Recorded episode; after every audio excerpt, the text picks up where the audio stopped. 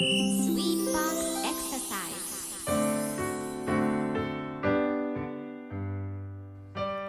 のストレッチは立って片足ずつ行います。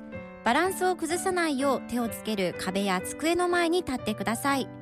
まずは右足の前太ももを伸ばしていきましょう。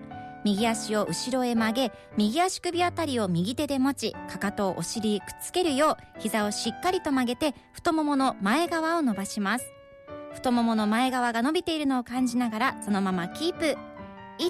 1234567右足を下ろし左足も同じように左足首あたりを左手で持ちかかとをお尻へくっつけるよう膝をしっかりと曲げてそのままキープ。太ももの前側が伸びているのを感じながら腰が反りすぎないようにするのがポイントです。うんすっきり。